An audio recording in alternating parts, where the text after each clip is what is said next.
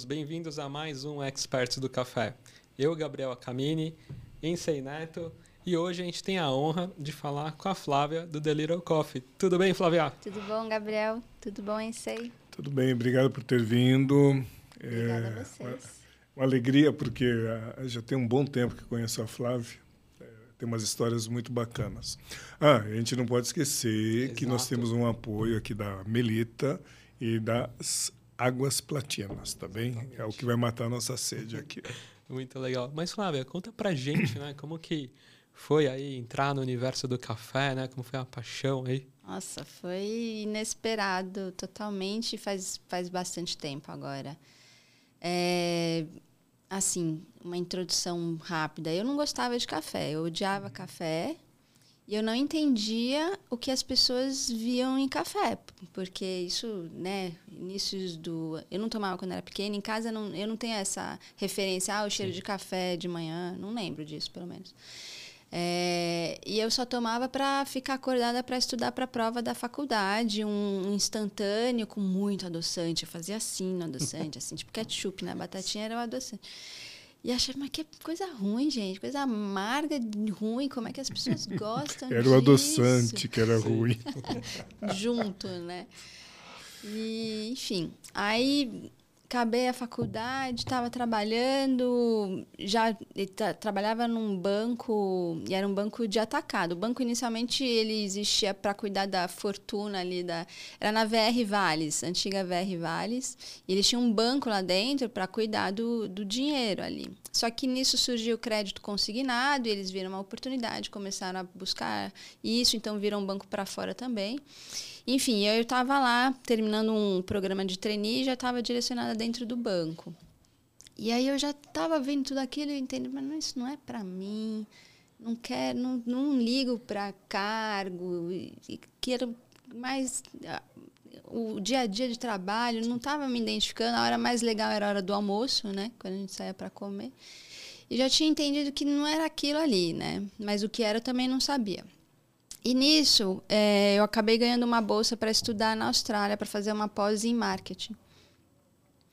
E aí eu fui, é, mais como uma desculpa, porque eu já né, não, não, queria estar ali, não sabia onde eu queria estar. Mas eu falei, eu vou ir, em vez. Na verdade, eu estava de mudança para a Itália.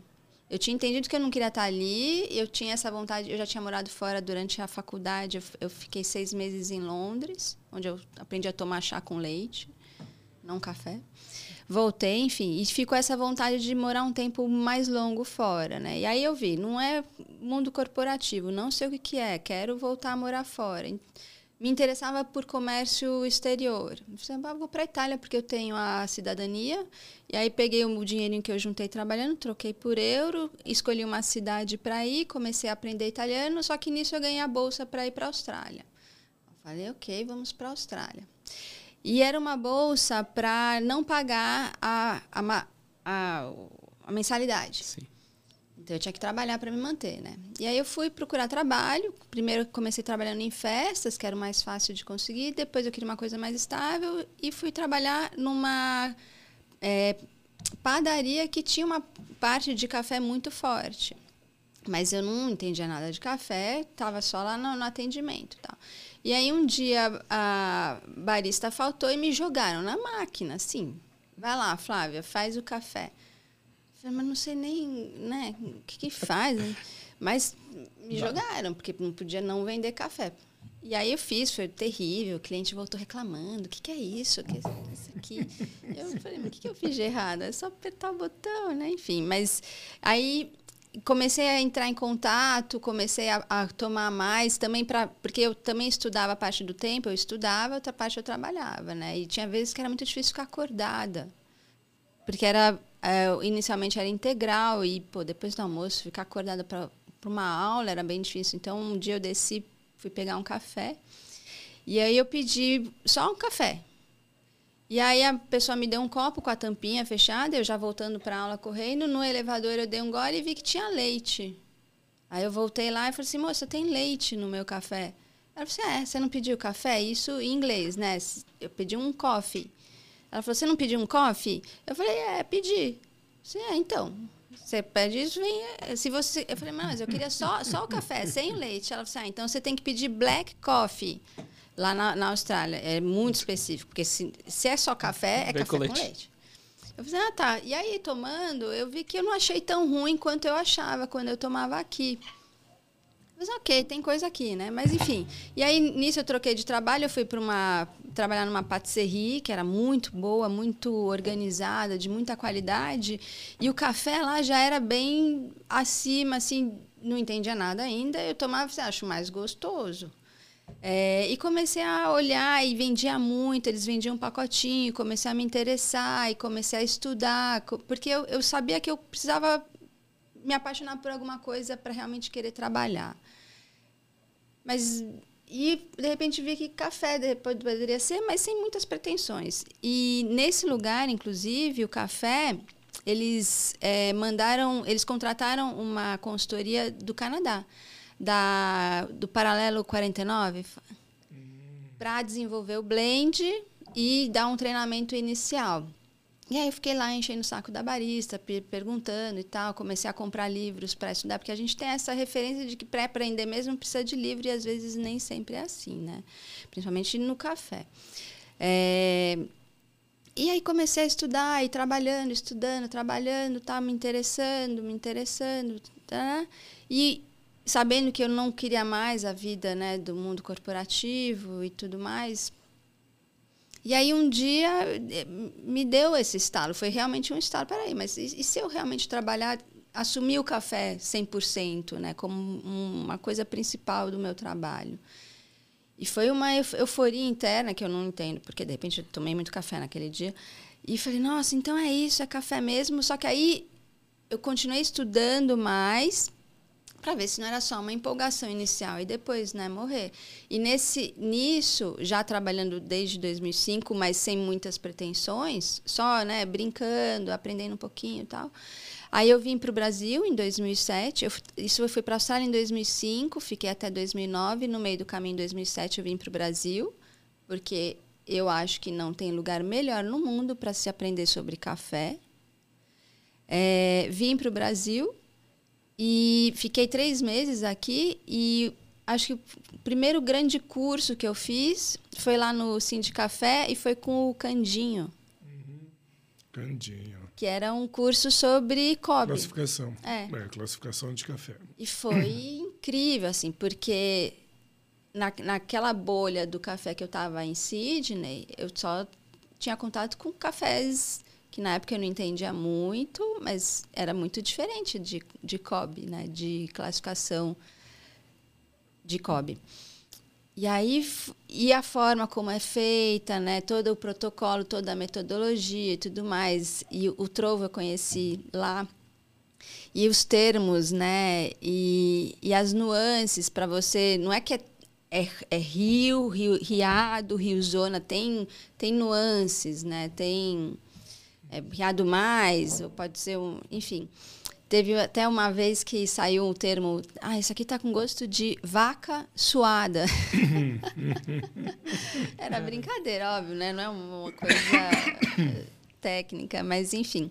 Fiz esse curso, fui visitar fa- fazendas, fui, eh, na época, principalmente lá para a região de Franca, na Fazenda Samambaia, se eu não me engano. Foi pela primeira vez que eu vi um, um CD comecei a entrar em contato. Eu, meu, meu avô tinha fazenda de café, quando eu era pequena eu ia muito, ficava brincando, né? Essas eram minhas referências, mas entender natural, CD e tal. Em vez de ficar pisando, correndo em cima do grão, entender parar, cheirar e tal. Ah, você pensa que não, mas já no seu avô já tinha um, Já. né, uma Foi, só um, lembrança. é, né? foi um resgate, Foi. na verdade. Foi. né? Que ajudou, Sim. com certeza ajudou. É, inclusive, ajudou, mas uma coisa que eu percebo, é, pelo menos para mim, tem gente que, quando sabe que eu trabalho com café, acha que eu sou apaixonada pela bebida em si, que eu fico bebendo loucamente café, que é isso. E não é. Eu acho que eu fui me apaixonando cada vez mais pelo café, pela possibilidade de aprendizado. Porque dá para aprender muita coisa, dá para você se especializar em muitas coisas. Cada safra nova é uma, é uma coisa nova Sim. que você nem imaginava e que às vezes né, cai por terra o que você achava que você sabia. É, então, acho que o, o, campo de estudo me encanta muito mais do que ficar bebendo. Óbvio que eu, eu, Mas eu não. Eu provavelmente bebo menos café do que quem trabalha no escritório. Não dá também, né? Para tomar tanto café assim. Enfim. E aí fiz voltando em 2007, fiz o curso, fui visitar a fazenda, comecei a ver o que, que tinha de cafeteria aqui, que era bem diferente de Sydney, né? Voltei para Sydney, fiquei lá mais dois anos. E aí voltei para o Brasil, já aí 100% café. Só que voltando para o Brasil, eu sabia que não dava para eu viver de barista aqui, né? Que infelizmente é, é, também é bem diferente. Em Sydney, se você se organiza, você consegue viver de barista. Aqui fica bem, bem complicado. É, e aí eu tentei unir as duas coisas, todo o meu passado de economia, administração e marketing com a coisa do café. Até montei uma consultoriazinha. E aí eu acho que foi quando eu fui fazer o curso do Ensei, quando eu voltei para o Brasil em 2009, eu resolvi pegar esse ano, 2009, para ver, entender como é que as coisas estavam aqui, né? É, entender o mercado, entender as possibilidades de trabalho, inclusive. E aí eu fiquei sabendo do curso do Ensei. Acho que na época só tinha seu curso, Ensei, sobre cafés especiais, avaliação hum, e sim. degustação de cafés especiais. E, e aí eu tinha um amigo que tinha feito o Trovo também, ele tinha feito, e ele me deu a dica, falou, ah, é um curso caro, eu na época realmente era muito caro para mim, e ele falou que ele tinha trabalhado com Ensei de assistente no curso, e se você trabalhasse de assistente, você podia depois fazer o curso. Aí eu entrei em contato com Ensei e perguntei, Ensei, eu poderia? É, então, porque isso aqui é, aquele, é um modelo americano, né, de você poder trocar essa atividade, né? Assim, ó, trabalha, você faz um trabalho e depois você tem um assento, que eu acho que é muito justo. Acho Sim. que, Sim. inclusive, estimula as pessoas e o que é mais legal é que quando ela participa como é, aluno, assim, um, a cabeça está num outro patamar, o aproveitamento uhum. é muito Sim. maior. Né? Uhum. E o que eu aprendo como assistente é diferente do que eu aprendo como aluno. E para mim, os dois foram muito importantes. É, e na época, eu quem estava de assistente junto comigo era a Yara Castanho. Ah, sim, acho que sim. É. Que era campeã barista ano após ano aqui. Então, para mim, foi uma baita oportunidade. Imagina, acabei de chegar aqui, vou fazer esse curso primeiro como assistente com o Ensei, que era e ainda é referência. A Yara, que era barista campeã. Impressionante. A Yara, ela acabava antes do tempo, numa calma, e ainda assim o nível do resultado dela era bem uhum. diferente da, da turma. Mas aí ela foi morar em outro país, e aí, enfim. E era pelo Suplicy, né? Sim. O Marco, ele ficava em cima, ele insistia nisso. E aí fiz o curso com o Ensei, que foi divisor de águas, tanto com o do Candinho quanto do Ensei, que são totalmente diferentes, mas eu acho que precisa dos dois. Precisa dos dois. Exatamente. E eu sinto muita falta disso hoje, olhando o mercado de trabalho, a, a preparação de baristas, e não só de baristas, de muita gente. Tem gente que vai torrar e não, não passou por um curso de defeitos como se deveria. E olha só, você está comprando matéria-prima, né? Enfim, e mesmo para você avaliar e você está preparando o expresso, você toma, você compra uma, você tem um fornecedor, ele te promete entregar uma coisa e você está recebendo outra. E eu vejo que tem baristas que estão lá, não conseguem entregar o mesmo resultado que o vendedor entregou quando foi vender a matéria-prima, o café torrado. E aí, dono e dona de cafeteria também não se preocuparam em aprender e aí, barista, na dúvida, fica pondo a, culpa ou na água, ou no equipamento, ou em qualquer outra coisa, quando o problema está ali na matéria-prima, mas ninguém tem. Ok, Nossa, tem alguma coisa errada aqui, eu não sei dizer o que, que é. É referência, eu acho que não dá para você saber o que é bom sem saber o que é ruim. Então, eu acho essencial passar por esses dois, mas eu, eu vejo que não existe é, muito isso. É, então, é, é, muito legal a sua colocação, porque, na, na verdade, é o seguinte a classificação oficial brasileira, COB, ela é similar à de Nova York. É o que faz as classificações quando você vê na cotação da bolsa. Não tem diferença nenhuma, só muda inglês ou português. Uh, as duas têm uma estrutura muito bem montada. E o, o que acontece com a SK, hoje, que era a antiga SCA, é, ela tem alguns buracos que não haviam sido resolvidos. Né? Então, o primeiro deles é que o, o, que tem que lembrar é que o café, a forma de você avaliar da SK é de quem compra café. Ponto. Diferente da COB em Nova York, que é uma linguagem única de quem compra e de quem vende. Por mais que a gente fale, ó, oh, isso aqui é de quem vende, mas na verdade, quando a gente estruturou, eu fiz parte lá do comitê, né? É, o viés era justamente, ó, quem vai comprar ele tem que saber o quê. Só que era um café que ele estava comprando como sendo os melhores cafés de cada produtor. Então ele tem uma outra pegada. Então, com isso, ah, houve uma é, falta de foco, eu diria isso, para as pessoas entenderem o que é defeito. Só que todo o processo de avaliação né, é, que existe no mundo, independente de qual seja, ele é baseado num critério que nós chamamos de critério por penalização. Né? O que quer dizer isso? Quando a gente vai, por exemplo, prestar um vestibular, o único momento que todo mundo tem nota 100 é antes de começar. Quando começou o vestibular, aí tá, tem que responder, aí você vai penalizando aquilo que você respondeu errado, por exemplo. Né? Então, a, a sua nota ela cai. E, e, é isso que acontece. Então, se a pessoa não souber, e esse é o buraco hoje, né? É reconhecer o que é defeito, né? então ela jamais vai conseguir fazer uma classificação correta. É isso. E vocês já devem ter percebido né, que tem é, o café da moda é o, o fermentado. É o bom aí, né? fermentado. E tem café fermentado que a gente toma e fala. Tá podre. É. Ele é podre. Ele é podre. Mas aí o pessoal vai lá, o pessoal do marketing classifica como. Ou não é nem no marketing, é, é por ignorância mesmo. Uhum. E porque tem gente que está afim de comprar. Vai lá e chama de exótico. E tem até um apelido que a gente aqui, do, do, eu e as meninas do cinema, que a gente troca muita ideia, né? E elas manjam muito. A gente deu até um apelido que eu não posso falar aqui para esse tipo de café. Mas é impressionante. E são cafés vendidos a preços caríssimos, assim, e classificados como especiais. É, mas, é, mas se você observar, isso aí é moda. Tá? Ele não. E, e tanto é que a recompra é muito pequena. Então, acho que o importante para quem trabalha com cafeterias, serviço, você ter talvez seja importante para mostrar, olha, você quer, nós temos, uhum. mas você vai observar que não é o teu carro-chefe.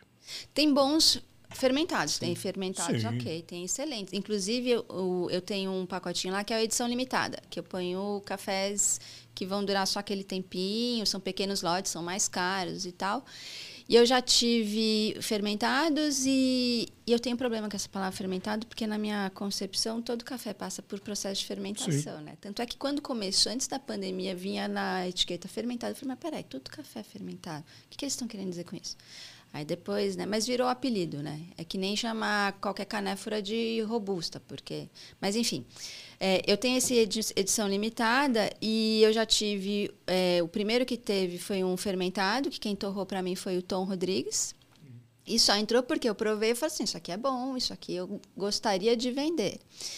E eu coloquei porque a demanda também é grande. Do pessoal que está no café especial, o consumidor final, eles têm procurado, eles têm demandado e eles topam pagar um preço mais caro. Aí depois desse eu tive um, um CD excelente, que foi inclusive usado no, no, na Copa Barista pela Elis, também torrado pelo Tom. Excelente, e era da Bahia. Eu gostei muito, mas foi mais difícil de vender, não saiu tanto assim. Tanto é que depois que acabou, eu coloquei agora de novo um outro fermentado, safranova, que o Tom também achou, torrou, provei, falei assim, ok, gostei, vamos lá. E sai muito mais fácil. Sai assim, é um excelente café, de fato, ele tem notas que tem tudo a ver com o processamento. Uhum. É, eu, Flávia, não consigo tomar muito, uma caneca desse tamanho, desse tipo de café. Eu gosto de provar e tal, mas sai muito fácil. Então tem, tem a moda. Então, Sim. enquanto essa moda tiver, eu vou aproveitar para vender uns Sim, pacotinhos. Exatamente. Mas que tem, no, no Little tem que ser realmente sem defeitos, especial e com características que tenham que valham a pena no sensorial. Mas eu percebo que não, não é bem assim. Dá uma assustada de vez em quando tomar uns cafés. Mas enfim. Aí voltei para a Austrália, voltei para o Brasil, fiz o curso do Ensei, que foi assim impressionante. Ainda mais quando a gente fazia as concentrações de ácido com outras coisas, que foi incrível, porque inclusive me ajudou a, a começar a dar nome para as coisas que eu sentia na boca. Eu já tinha feito outros cursos na, na Austrália, mas eram, eram mais abertos, assim. Tinha feito de barista, óbvio, tal. Que não, né, barista é equipamento, né? Como você usa principalmente. Está melhorando um pouco, mas ainda é muito equipamento, né? Não é sobre café. Acho que curso de barista, inclusive, deveria se chamar curso de expresso e não curso de barista, né? Mas quem sou eu? É, e mas o, quando eu comecei a entrar nessa parte de avaliação e sensorial, que foi, começou a fazer mais sentido, assim, eu comecei a, a entender bem mais e procurar mais informação, porque não dá para você ficar parado, aprender uma vez, inclusive precisa reciclar, né? Em sim, sim. Tanto, o, o do, tanto a parte de defeitos, que depois eu fui reciclar com a Yoko, e o sensorial eu, eu reciclo mais, aí agora conversando diretamente com quem torra, provando novas amostras a cada safra, tirando muitas dúvidas, mas eu, eu gostaria de, de refazer. E um curso que eu indico muito no meu curso, porque uma parte do curso eu dou sugestões de cursos, tanto de gestão quanto de café, ainda é o de avaliação e classificação de cafés verdes e torrados, porque claro. ele abrange tudo, sim, né? Sim, sim. E é essencial. É, na, na, no workshop, que eu dou um workshop, né? Por que abrir ou não cafeteria, tem uma parte lá que eu indico cursos. E o de café, geralmente, quando eu vou indicar curso, o pessoal já acha que eu vou começar pelo de barista. E eu falo, não, o de barista é um dos últimos cursos que você tem que uhum. fazer. Sim. Você vai afunilando e aí você chega lá no de barista. Mas antes você precisa entender café. E do, do, da mais baixa qualidade até a mais alta qualidade, porque é um universo gigantesco. E é complexo. E você precisa entender isso na sua boca. No seu nariz, tá bom. Mas você precisa entender isso provando, né? Inclusive para entender aonde a pessoa quer se especializar. Eu quero começar com um café especial. Não é, não é qualquer público, não é qualquer cafeteria que pode chegar servindo você tem que saber muito bem onde você está entrando, o seu perfil de público e como apresentar isso para o seu, seu perfil de público. Então, de repente, você faz um curso desse e você vê, não, de fato, para minha cafeteria, eu vou usar esse tipo de café porque eu acho que para o negócio faz mais sentido. E também para poder comprar melhor, né? Você escolher melhor seus fornecedores e fazer um controle de qualidade melhor do que você está servindo. Então precisa primeiro abrir. Então o primeiro curso que eu falo começar com esse. Passou por esse, ah, então vocês vão para esses daqui. E deixa a barista por último, né? É essencial. E o pessoal fica até meio surpreso. Como assim, barista? E a maioria ali já fez o curso de barista, né? Inclusive, é o primeiro curso que o pessoal vai fazer. E eu falei, não, espera. Tem, tem, tem a ver com mais a operação e com o equipamento e precisa praticar depois, né? Então, se você faz um curso de barista e sai dali e não vai praticar, é que nem aprender a dirigir não sai para dirigir, né? Sim. E como é que você vai praticar se você não tem aquele equipamento profissional? Enfim. E aí fiquei esse ano de 2009, né, sentindo, fazendo curso, aí percebi que estava ficando muito em casa, eu estava me boicotando em relação à consultoria, uma pessoa ou outra me procurava, eu sentava para conversar e eu via que tinha um, uma forma de raciocínio muito diferente da minha em relação ao negócio. Então eu falei assim, ah, não, vai, vai dar muito trabalho. e não pegava, e não pegava. Eu falei assim, tá bom, mas agora eu preciso sair, eu preciso voltar, preciso trabalhar. E, e fui trabalhar numa boulangerie que tinha perto de casa, e nessa época eu também comecei um curso de chefe. Mas para complementar, né? Porque como negócio, né, café precisa Sim. ter uma comidinha junto para aumentar ticket médio e tudo mais, tá? Mas não fui até o fim porque eu vi que não estava complementando. Era muito disso, não estava me ajudando e não é barato, tal. Mas eu fui nessa boulangerie porque tinha uma operação de café e, e eu precisava sair de casa e comecei a trabalhar lá inicialmente a ideia era ficar na operação, mas eles viram que eu tinha essa veia mais para administração e negócio, me colocaram para ajudar na administração e me pediram inclusive para mudar o café que estavam servindo lá. E aí comecei a mexer um pouco mais nisso e aí apareceu o pessoal do Martins Café. E aí agora estou aqui. Enfim, deve ter mais coisa para contar, porque né, tem gente que acha claro. que eu entrei no café e abri cafeteria, né? Que era meu sonho abrir cafeteria, né? Tem toda e, essa história não... por trás, né?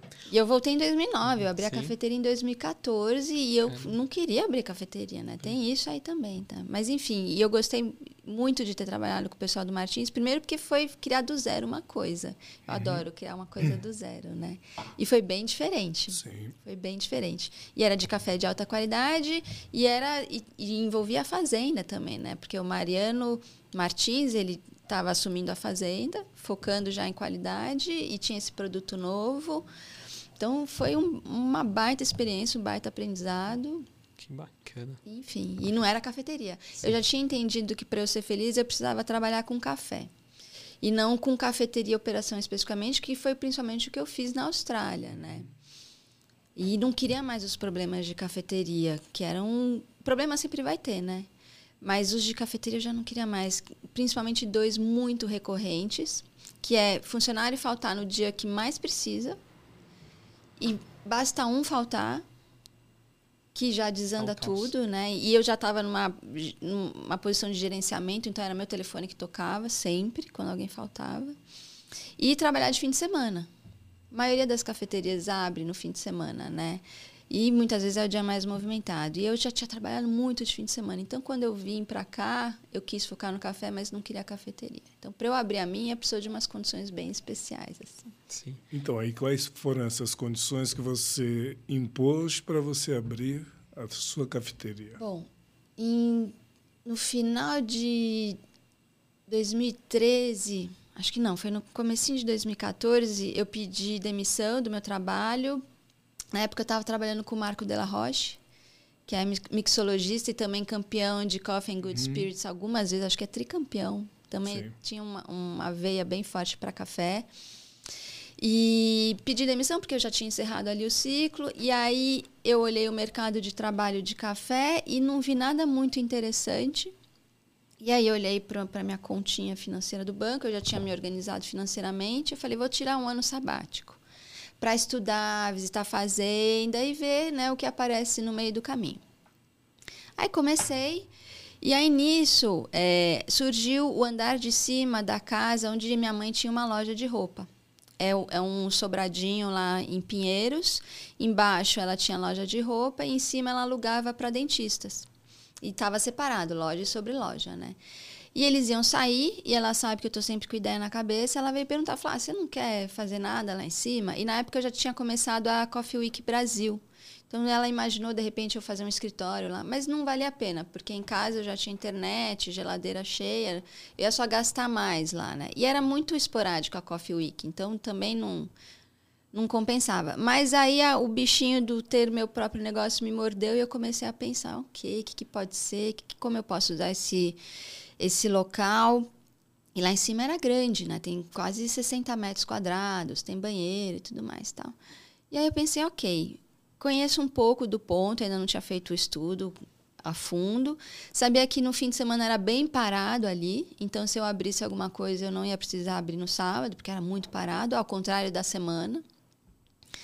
E o, o, que já elimina boa parte do, do segundo problema, porque geralmente a pessoa falta no fim de semana, né?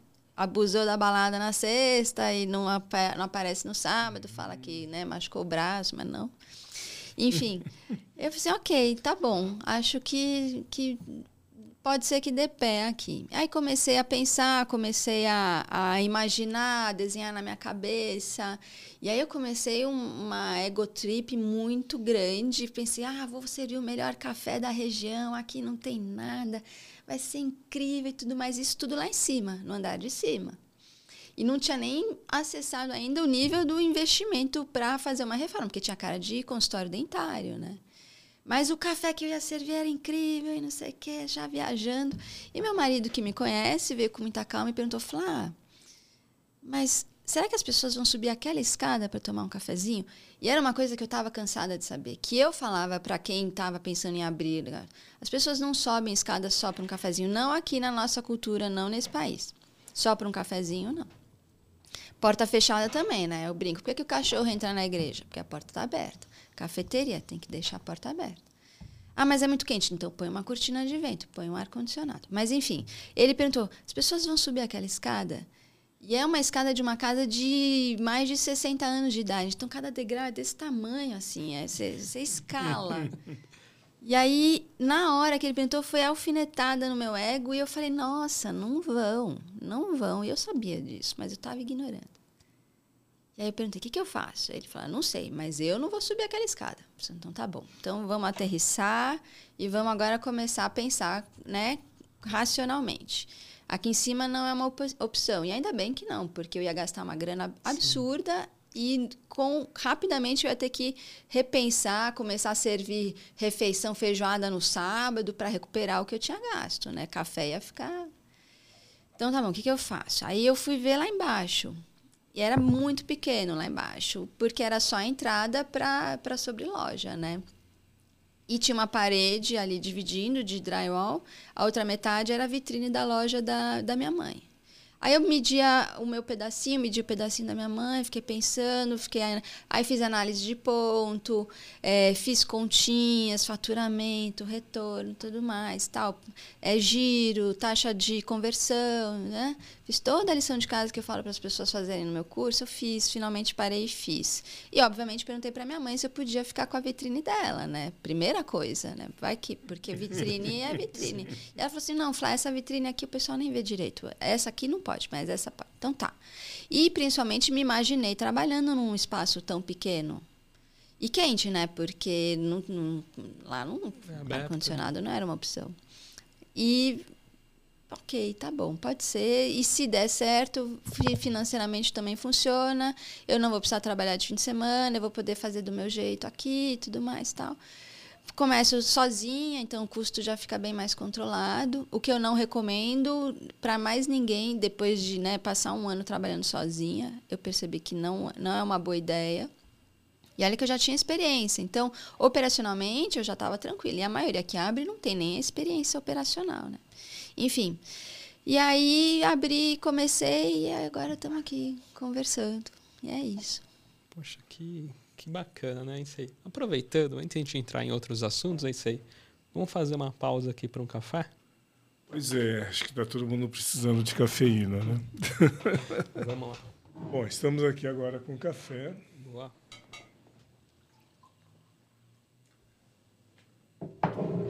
mundo devidamente cafeinado.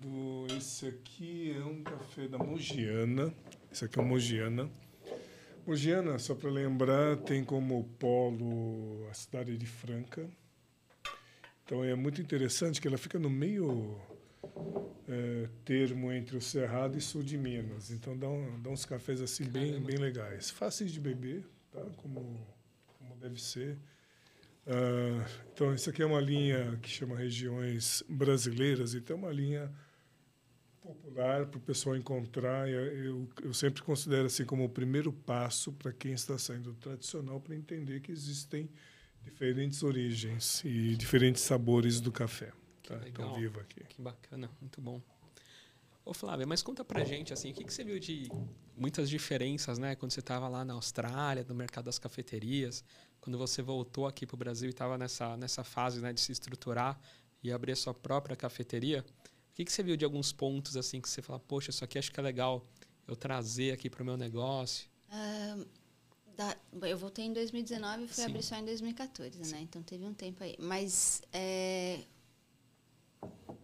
Quando eu voltei, eu percebi que aqui a coisa da cafeteria ainda estava muito engatinhando. engatinhando muito.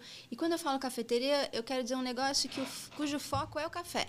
Tá. O resto é complementar, mas o foco está ali claramente voltado para café. Preparo, serviço e tudo mais. E aqui eu via que tinha muito lugar servindo café, mas o foco não era o café em si, né? Tava começando. E lá na Austrália não, já é, na Austrália não vou dizer na Austrália, mas em Sydney já é bem desenvolvido, Sim. é bem Uhum. diferente essa cultura lá, né? Bom, mas enfim, aí quando eu fui abrir a minha e quando eu percebi que o único espaço que sobrou para mim foi aquela área de menos de dois metros quadrados, eu lembrei rapidamente do que eu via com frequência em Sydney, que eram pequenos buraquinhos, janelinhas, servindo café, vendendo café. Muitas vezes era uma cafeteria grande que tinha uma janelinha voltada para a rua e muitas vezes não. E não só para café. Tinha de tudo lá, tinha buraquinho de tudo, de sushi, de vários buraquinhos. Então eu não inventei nada, né?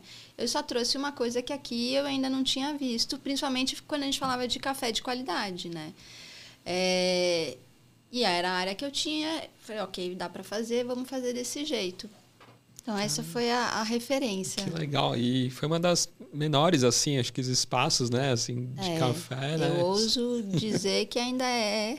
Tá, tá em ano sabático, né? Agora Tá. a Jananinha tá lá em ano sabático, mas é, tem- é, o pessoal a- acho que quando vai escrever, não sei se porque esquece ou porque mais fica mais fácil, fala que tem dois metros quadrados. Não, não tem, tem menos de dois metros quadrados. Tem 1,86, eu não sei nem se eu falo 1 e- 1,86 metro, 1,86 metros, porque né, é um. Sim. E aí Não, mas é mais de um. Fala metros. é, então 1,86 metros, né? Mas surgiram várias depois. Surgiram Sim, algumas. sim. E, inclusive, teve muita franquia que acabou surgindo, né? E tentando vender essa ideia da janelinha. E você percebe que elas tiveram que aprender na prática que a janelinha, ela trata de um momento muito específico do café. Agora, quando você vai falar de negócio, talvez não seja a melhor opção a janelinha, porque ela pega aquele momento de informalidade e de agilidade. Agora, a gente toma café o dia inteiro. E tem um momento que eu tô com mais calma, com mais gente, eu querendo gastar mais. E tem o fim de semana. Fim de semana, a gente quer sentar, ficar, levar mais gente. A janelinha, comercialmente, não tem muito apelo no fim de semana. Então, a gente vê que muitas franquias surgiram focando na janelinha, mas hoje, qualquer loja nova que abra já tem balcão e tem mesa para sentar. Já tem um teto, um ar-condicionado. Porque comercialmente o apelo da janelinha ele é muito limitado, Sim. ele é muito focadinho, né? E como que foi, assim, a escolha de máquina, maquinário? Foi complexo, assim, no início? Não, eu, eu já tinha, já conheci o pessoal da Pasquale, Tá. Então já fui direto. Eu até cheguei a falar com o Paul, eu sabia que eu não ia ter grana mesmo para comprar uma lá. Mas eu fui falar com ele, é sempre legal, né? E, e antes era na casa dele, né? Sim, sim. Então vou lá só já levar um não, eu já Ah, tenho e ele um não dá desconto mesmo, então fica por isso. mexendo, bater um papo, tomar um café bom. E olha que o câmbio nem tava assim tão, mas eu falei, nem vou, porque só a máquina ia custar cinco, seis vezes mais tudo que eu precisava só para reformar um espaço de menos de dois metros quadrados. Mas fui. Mas eu já estava com o pessoal da Pasquale na cabeça. E eu, com- e eu tinha a máquina alugada por causa da assistência técnica, né? E a Pasquale é muito boa em tudo. Primeiro, no na qualidade do equipamento. Se tem na Pasquale, então é bom. A gente, se eles estão bancando, então é porque já teve toda uma preocupação técnica antes que eu não vou precisar ter. E, e eu peguei uma nova Simonelli, uma Apia Compact, que era a que cabia. Tinha isso também, precisava caber. Sim. E eles tinham esse modelo. E o moinho eu comecei com um Sanremo, mas assim que sobrou um lá, eu peguei um Dittin, que aí eu, eu vi o, o pulo do gato. O Sanremo era bom, entregava ali e tal, mas a hora que eu passei pro Dittin, eu falei, nossa, eu podia estar servindo esse café desde o início. E era o mesmo grão, só mudei o equipamento, né? Molde. Tem muita gente que fica pirando na máquina, mas o principal tá ali, Sim, é o é moedor.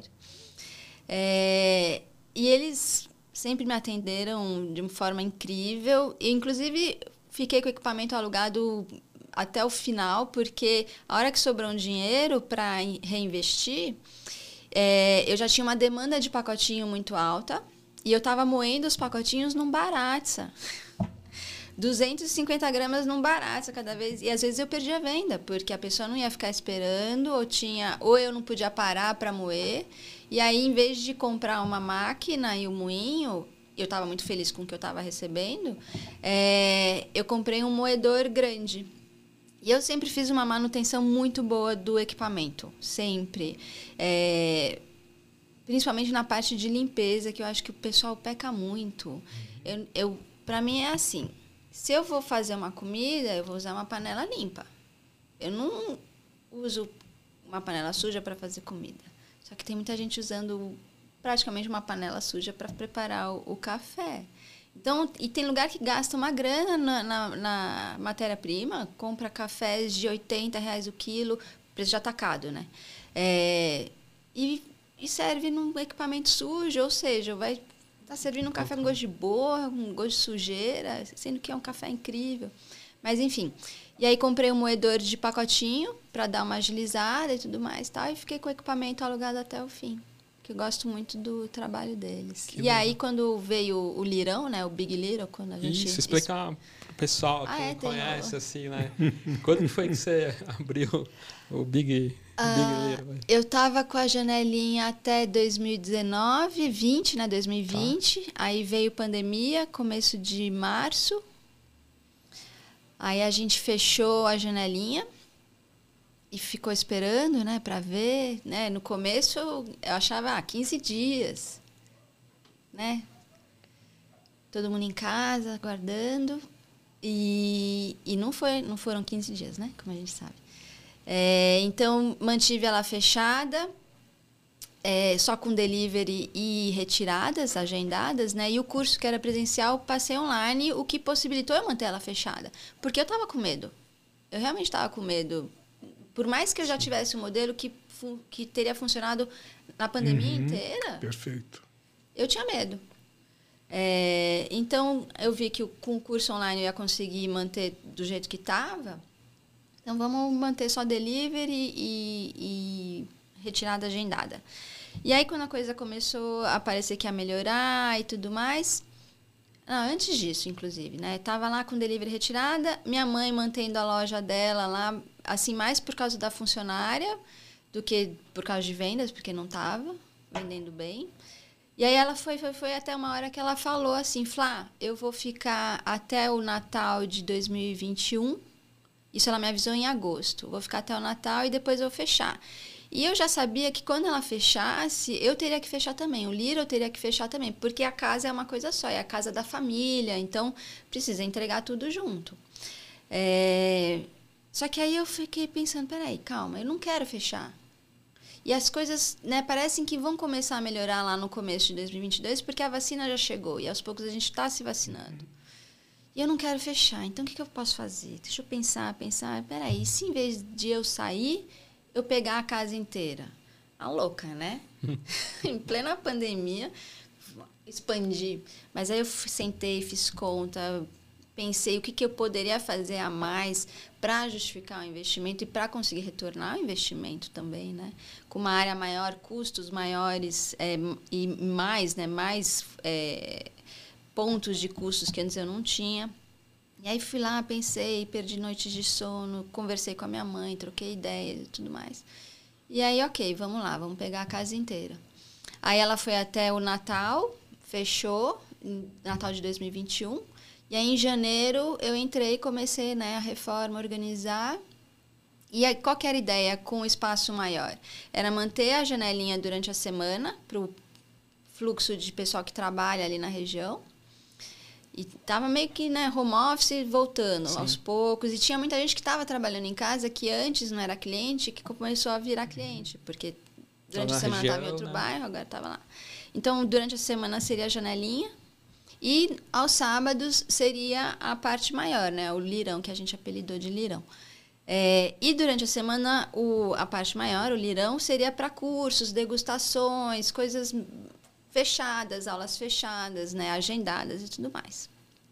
Só que eu demorei para conseguir implantar isso por causa de problemas elétricos que eu tive. Então a janelinha ficou lá durante a semana e eu resolvendo os problemas durante é, é, esse tempo elétricos e aos sábados eu abria para o público final o, a parte grande, né? Porque é um movimento diferente, fazia sentido abrir aos sábados ali como, e não faz e ainda não faz sentido abrir a janelinha do fim de semana, né?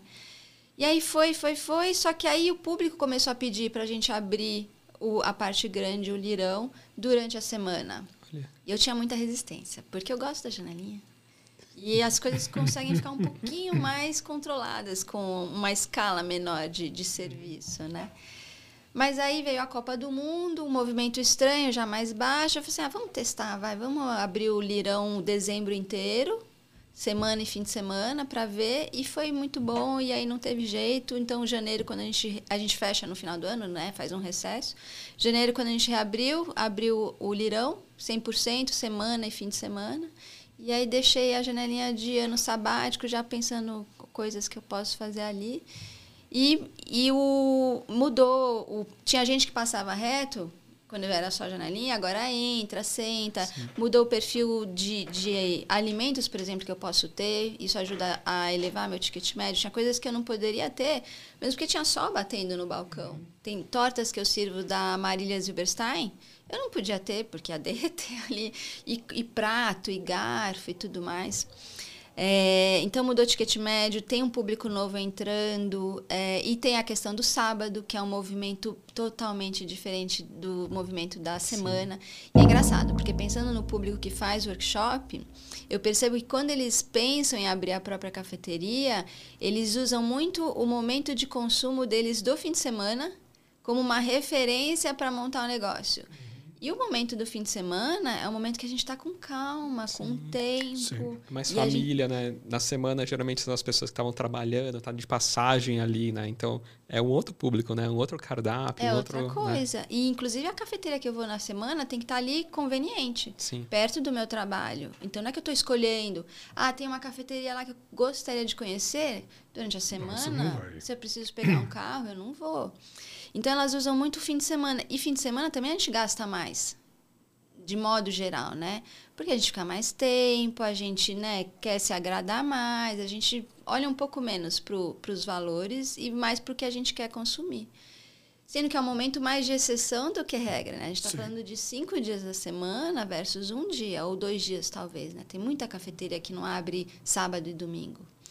É, e aí as pessoas pegam este momento ideal e usam como referência, achando que quando elas abrirem, inclusive, os clientes vão se comportar do mesmo jeito, né? Então é uma confusão bem perigosa. E aí no workshop eu tento dar uma trazer para a realidade, sim, sim. né? Até é engraçado, porque o pessoal começa o workshop com um, brilho no olho, uma um sorriso, uma empolgação, e aí eu vou começando a aula e aí eu percebo que as pessoas vão dando uma Puta, não era isso que eu imaginava, é, né? Então tem um choque inicial, mas é bom porque sim. aí pessoal já põe os pés no chão, que nem eu, né? Eu queria, né? Vou servir o melhor café do mundo. Ninguém ia subir a escada para tomar um cafezinho. Vamos pousar e vamos pensar racionalmente aqui, né? Porque a gente, pessoa física, a gente pode abrir cafeteria pelo motivo diverso, por sonhos que forem. Mas a cafeteria, pessoa jurídica, precisa dar lucro, precisa né, sobrar mais do que gasta. Então, né, dou essa, esse, esse sustinho as pessoas não gostam muito inicialmente, mas depois Sim. faz sentido para ah, elas. Ah, mas é, isso é muito importante, né? Porque o pessoal tem uma uma ilusão e principalmente assim um, uma visão romantizada que é, é, esse é o grande perigo não só para café mas restaurantes e todos os negócios é. né mas tem uma coisa interessante Flávio desde o princípio, você tem um modelo de funcionamento que é diferente da média. Você impõe horários diferentes, você se impõe, impõe aliás, é, também dias para você funcionar. De onde saiu tudo isso? É, acho que eu, eu entendo, eu, a gente tem os horários, né? E a gente tem um, um serviço também é, principalmente no lirão, que a pessoa ela, ela vai pedir e ela vai pegar. A gente não tem o serviço de mesa. que é uma coisa que o Marco tentou fazer inicialmente na loja da, da Lorena, Lorena. mas o perfil de público ali pediu uma coisa diferente, então tem a ver com o perfil de público também. Então, de onde eu tiro essas coisas? Eu olho para onde eu estou, a, a localização, os públicos é, que estão ali, desses públicos quem eu, eu entendo que eu vou atender, porque não é todo mundo que entra, né? Baseado no, na minha fachada, no meu cardápio e tudo mais. Assim, eu acho que eu consigo fazer desse desse jeito. E, e tem quais são as, as regras para essas decisões de, por exemplo, horário? Primeiro é quem trabalha, né? Eu já eu já tive atrás do balcão muito tempo.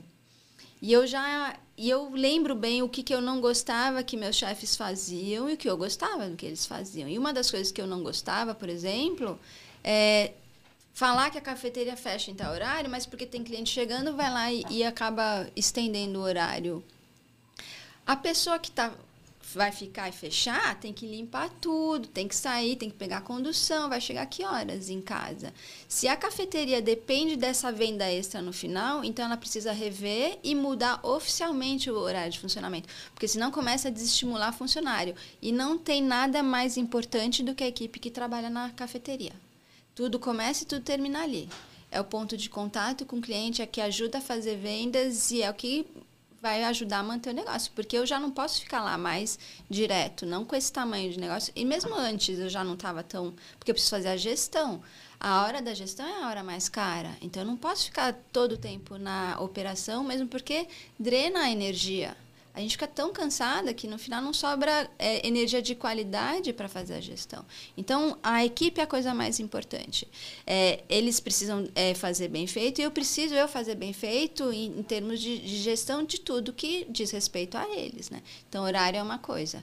É, se eu atraso um minuto é, para atender um cliente a mais, pode virar 10, meia hora a mais para eles, para eles irem embora. Então, essa coisa do horário é muito rigorosa lá. É, e o cliente entende perfeitamente e eles até acham engraçado, né? Porque a gente fecha às 5h29, não é 5h30. Porque se chegar até 5h29, ok, a gente já sabe que a gente vai preparar e no máximo 5h30 você recebe o teu café.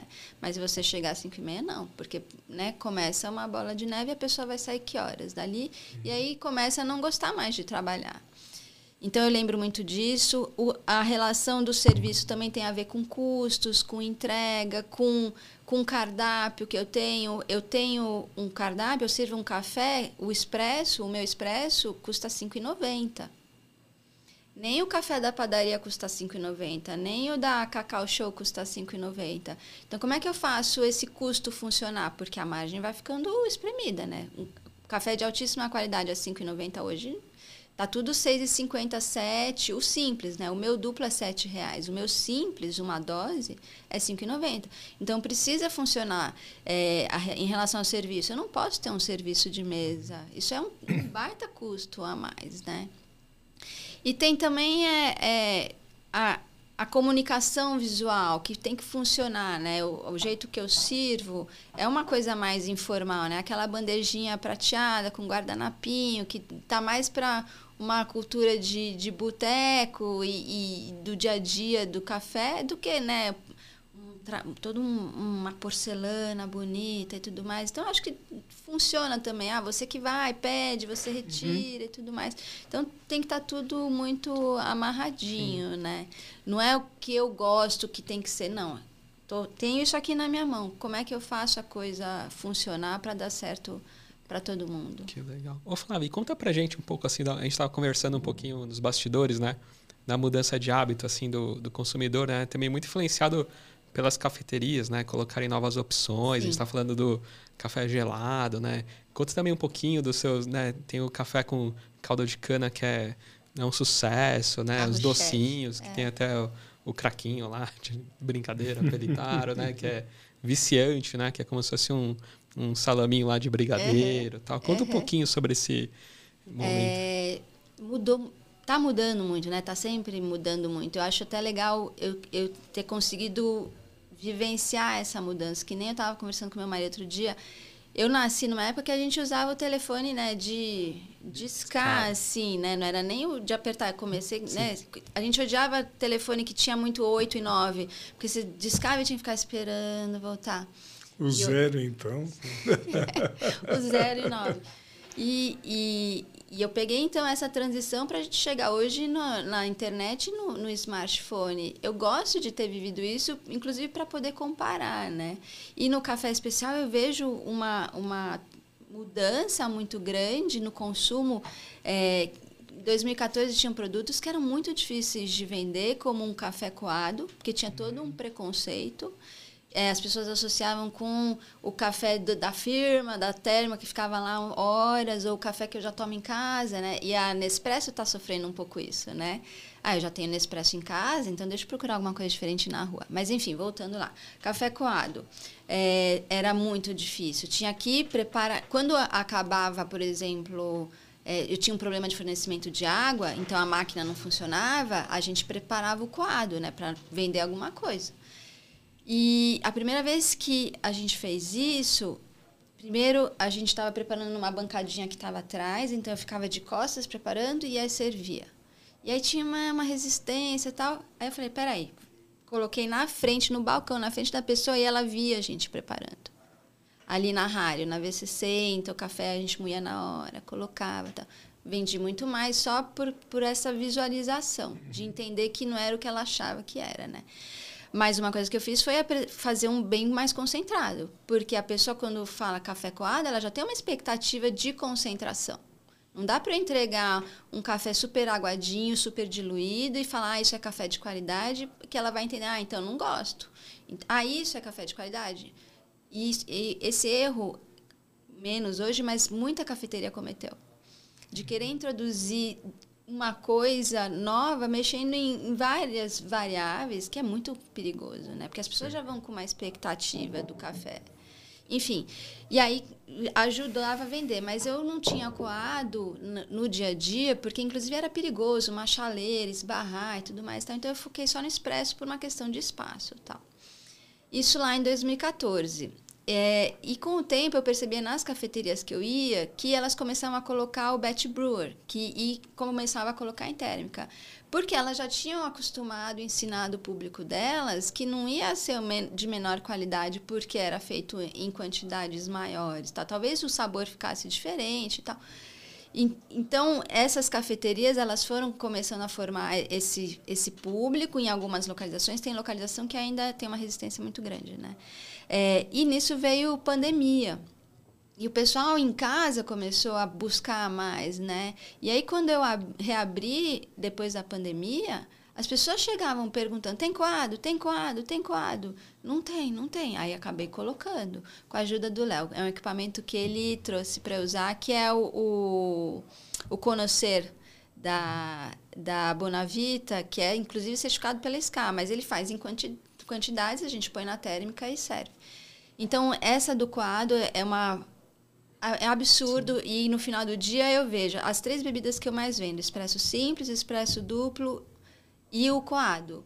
E cada vez mais coado do que expresso simples. O expresso duplo ainda é o carro-chefe e o coado vai tomando a frente do, do expresso simples. Eu fico super feliz porque a margem, inclusive, é muito melhor, né? É, e outra coisa que eu sinto muita diferença é no café gelado.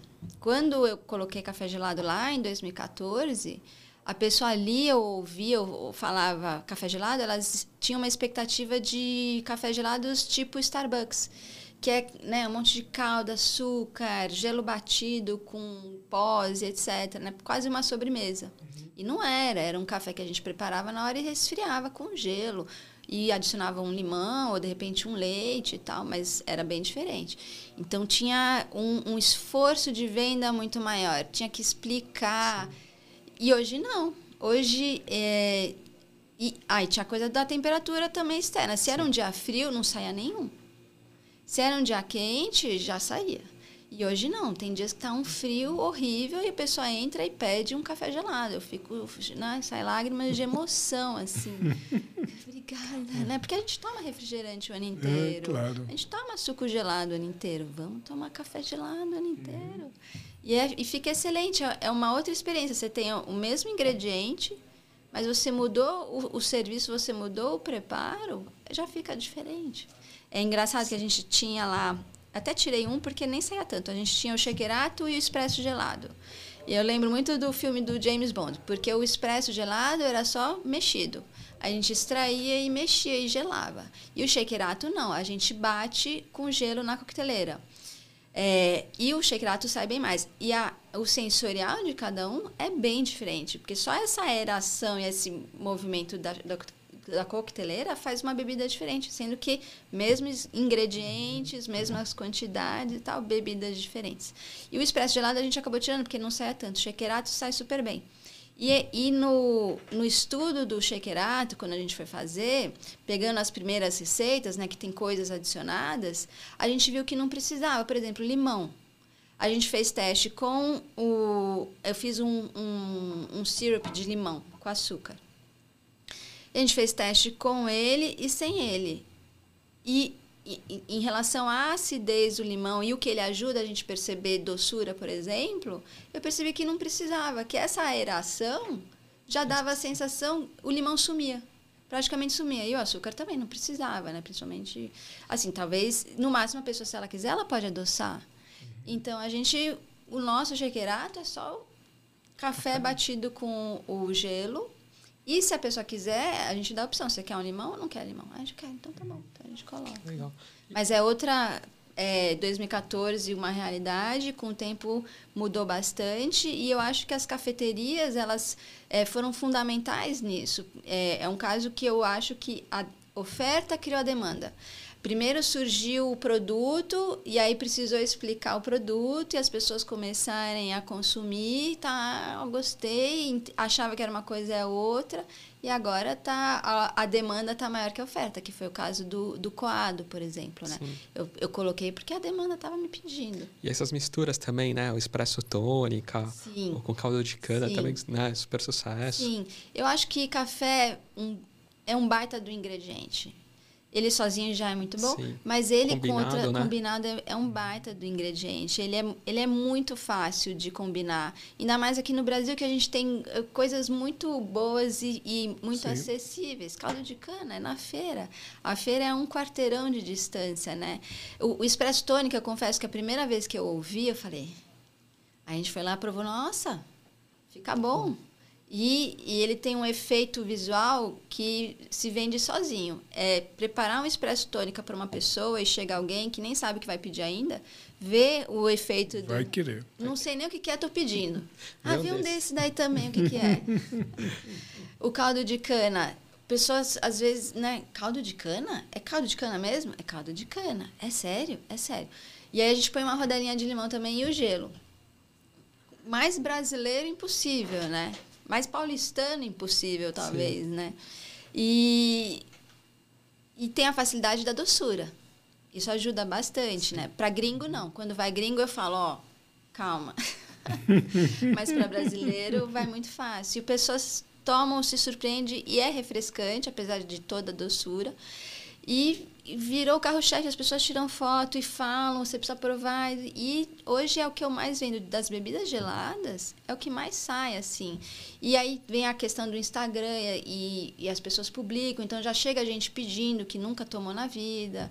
É, e é uma bebida que eu não, não sinto receio. A pessoa nunca tomou, eu só eu, eu induzo para pedir só com uma dose de café, porque a gente tem o simples e o duplo. E geralmente no nosso cardápio simples e duplo é duplo no café. Então você tem uma pessoa, uma opção mais cafeinada e uma menos e, e mais padrão. Uhum. É, porque para mim não faz sentido um, você oferecer a mesma coisa num volume maior. Na Austrália faz super sentido, entendo, mas para o que eu quero apresentar para o público, que é uma coisa diferente, faz mais sentido mexer só na dose de café. E aí tem o Ice de garapa com uma dose ou com duas doses, né?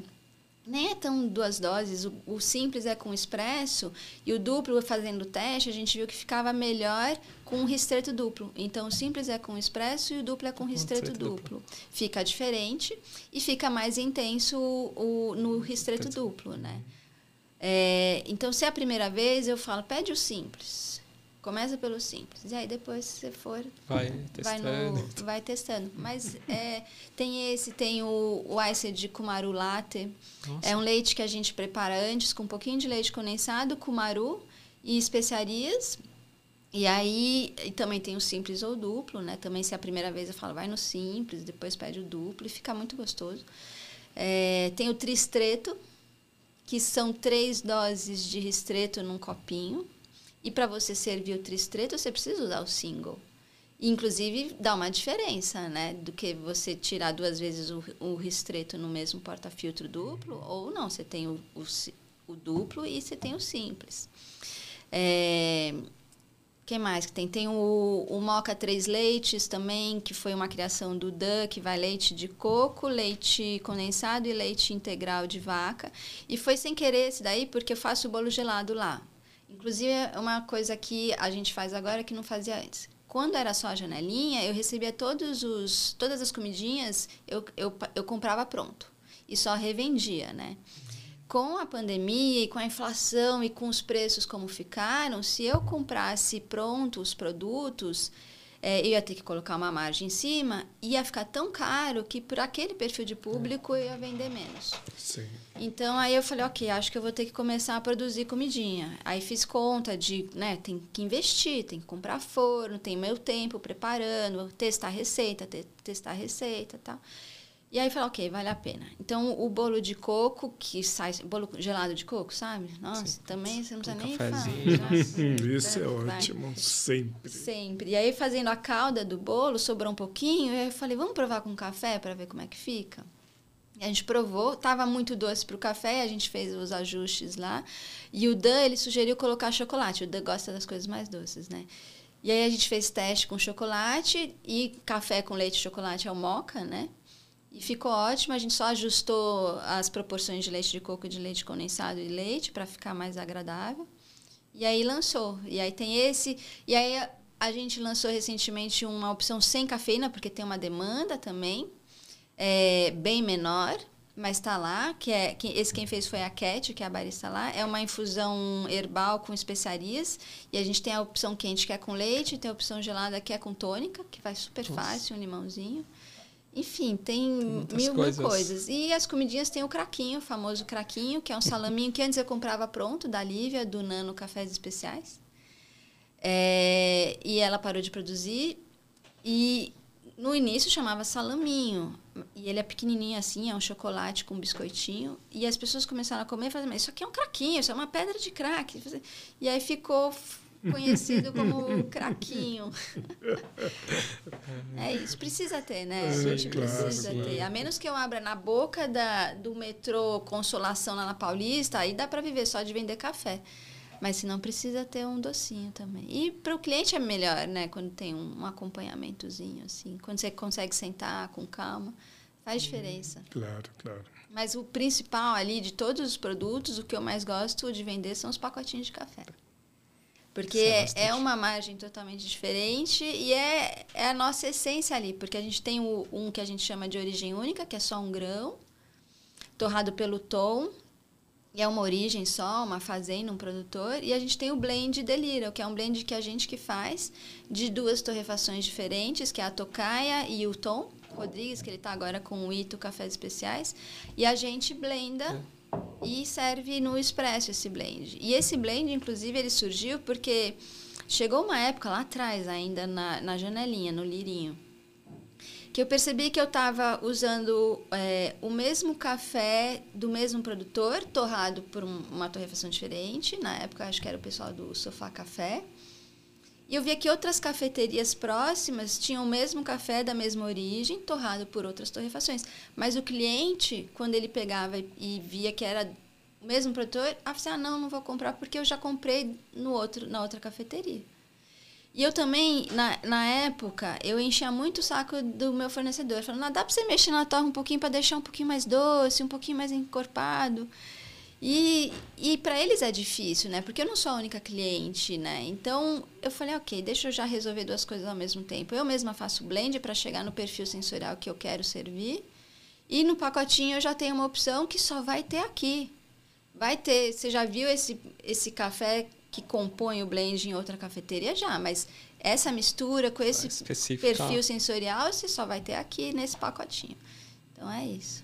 E agora tem uma edição limitada com que também é para é um, é um valor mais alto, né? E, é, e ele é de 200 gramas. E para trabalhar, porque para a gente aqui internamente, eu percebo que cada vez mais começam a ter mais opções de café de alta qualidade que antes não tinha. Sim. Por exemplo, no é, antes de entrar começar essa safra nova, começou a surgir uma oferta muito grande de CD. Principalmente ali da, da região das montanhas capixabas e também tem esse da Bahia, mas principalmente das montanhas capixabas. E eu entendo que isso também tem a ver com o mercado de modo geral, com o produtor que ficou segurando para esperar uma precificação melhor. Então, vantagem para a gente, porque eu percebi que sobrou e eles começaram a tentar colocar para o mercado interno esses cafés bom para a gente. Porque eu, eu comecei a, a, ter acesso a, a, cafés que antes eu não tinha, porque eram principalmente para exportação. Então, o Edição Limitada é legal para isso também, para a gente conseguir apresentar cafés com processamentos diferentes, com um sensorial diferente, com uma história diferente. É, só que são mais caros, né? Então, Sim. também dá para... Não precisa desembolsar muito para ter um estoque muito grande. Que legal, legal. que bacana. E para quem está escutando, já viu tanta, né, esses cafés incríveis assim, qual que é o endereço, Flávia, e o Instagram para as pessoas conhecerem mais, saber também lá dos cursos, dos workshops e tudo mais? Passa para a gente. O endereço é Rua Lisboa 357, ali Pinheiro, Cerqueira César, dependendo do localizador que você usar, na esquina da Arthur de Azevedo com a Rua Lisboa. E a gente abre de terça a sábado, do meio-dia às 5h29. E é 5h29 mesmo. é, o Instagram é arroba Shop. Só né, dá uma olhada no como escrever, porque tem várias letras duplas. Não é o melhor nome do mundo para escrever. E o, os cursos, né, as, as, pessoas podem achar informação no site ou através do Instagram, no Linktree que a gente tem ali. Sim. E agora, no momento, a gente está com o, dois cursos voltados para quem quer abrir cafeteria, um online, que é o workshop Porque Abrir ou Não uma Cafeteria. Ele é bimestral. E tem o Maratona da Cafeteria, que inclusive que é presencial, aconteceu esse sábado, a última edição. Que são cinco profissionais super feras na áreas dele e cada um com uma, um foco diferente. Tem de plano de negócios, que é o Dani Simon, tem o de cardápio, que é o Thiago Nego, que trabalhou um tempão com o Marco de la Roche, que hoje ele, ele está na Carry, e ele atende Starbucks, inclusive, atende diversas grandes na, na, no, na ajuda de cardápio inicialmente, mas hoje ele está mais em outras coisas. Tem de design de cafeteria com o Paulinho do King of the Fork, porque ele é designer e ele tem mais de uma loja, então ele e eles estão abertos também desde 2014, né? Então é uma coisa, ele já tem um histórico aí para corroborar. Tem a fluxos e processos que é essencial e ninguém quer aprender porque é uma parte mais chata e é essencial para a cafeteria poder dar certo. Que quem dá é a Fernanda Orlando. A Fê, ela cuida de todas as cafeterias da Tokstok, que é uma das poucas e uma das primeiras que se preocupou em servir café de qualidade nesse tipo de ambiente de negócio, né? E tem a Gi Coutinho fechando, que é do Pura Cafeína, é, falando sobre loja online, venda online de café. Então é um dia inteiro e é uma batelada, é uma hora cada um, então é uma correria. Então tem esses dois.